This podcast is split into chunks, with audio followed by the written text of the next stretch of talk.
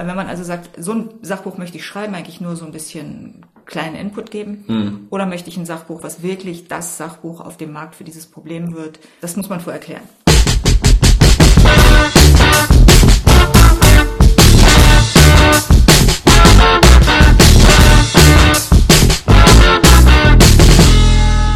So, hallo und herzlich willkommen auf unserem Redbug Radio Patreon. In der heutigen Folge spreche ich, Heino, gemeinsam mit der Autorin Katrin Bongard über das Schreiben und Verdienen in einem Verlag mit einem Sachbuch. Und damit auch an dich ein herzliches Willkommen, Katrin. Hi. Hi. Schön, dass du hier bist. Wo fangen wir an? Hm. ja, also wenn man Künstler ist und ich sag mal, wenn man Autor, Autor ist, ich will gerne schreiben, dann, dann ist Geldverdienen ja immer so ein bisschen so ein Horrorthema. Und das ist das, wo man dann immer manchmal das Gefühl hat, ups, jetzt, das, da möchte ich eigentlich nie drüber reden. Mhm.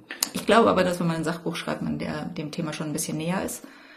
Das heißt also, wer sagt, er schreibt ein Sachbuch, der hat schon eher auch im Kopf, dass es was ist, was er der, der Welt zu geben hat an mhm. Informationen und auch vielleicht eher im Kopf, dass man da auch was für zurückkriegen möchte.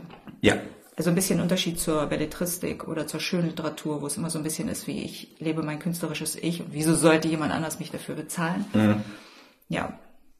Naja, auch Autoren und Autorinnen müssen halt irgendwie das Brot auf den Tisch kriegen, ne? Und gut, dass wir dahingehend hier sind, weil ihr habt ja nun mal XY Jahre an Erfahrung im äh, Schreiben und Verdienen auch mit Büchern.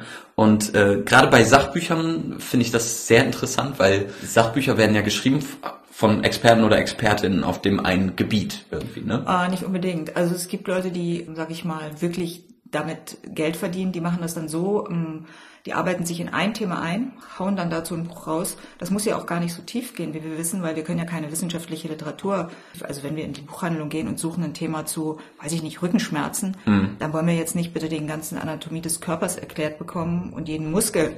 Davon abgesehen gehen wir meistens auch auf YouTube, wenn wir die Informationen wollen. Also mhm. das ist auch ein wichtiger Aspekt, den man für heute, den man sagen muss. Bücher sind nicht mehr die erste Quelle für die Information. Mhm. Aber das gibt schon Autoren, die sagen, das ist mein Ding, ich arbeite mich in ein Thema kurz ein, schreibe darüber ein Buch, Haus raus. Sehr lukrativ, wenn man das so auch ein bisschen nüchtern und eigentlich nur unter dem Aspekt, wie kann ich ein Thema runterbrechen, schnell zusammenfassen, vielleicht sogar nur in ein E-Book und, hm. und dann veröffentlichen und damit Geld verdienen. Ja. Okay, ja krass. Also weil das ist auch ein bisschen die Frage, die ich mir gestellt habe. Sind Sachbücher heutzutage denn überhaupt noch so lukrativ?